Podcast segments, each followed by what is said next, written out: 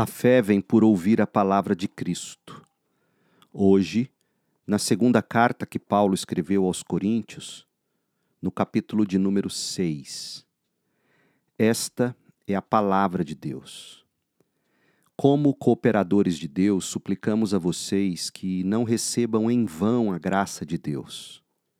Pois Deus diz: No tempo certo, eu o ouvi, no dia da salvação, eu lhe dei socorro. De fato, agora é o tempo certo. Hoje é o dia da salvação. Vivemos de forma que ninguém tropece por nossa causa, nem tenha motivo para criticar nosso ministério. Em tudo que fazemos, mostramos que somos verdadeiros servos de Deus. Suportamos pacientemente aflições, privações e calamidades de todo tipo.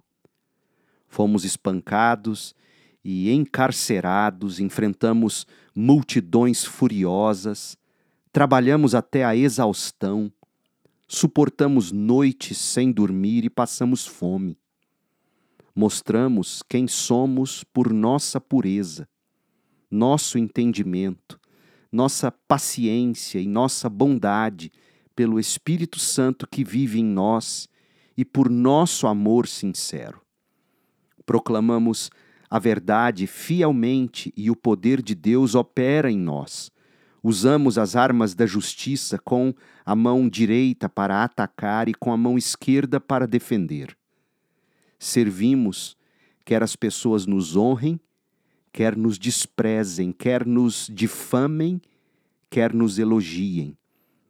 Somos chamados de impostores apesar de sermos honestos. Somos tratados como desconhecidos, embora sejamos bem conhecidos. Vivemos à beira da morte, mas ainda estamos vivos. Fomos espancados, mas não mortos. Nosso coração se entristece, mas sempre temos alegria. Somos pobres, mas enriquecemos a muitos outros. Não possuímos nada e, no entanto, temos tudo. Queridos coríntios, falamos a vocês com toda honestidade e lhes abrimos o coração. Não falta amor da nossa parte, mas vocês nos negaram seu afeto. Peço que retribuam esse amor como se fossem meus próprios filhos. Abram o coração para nós.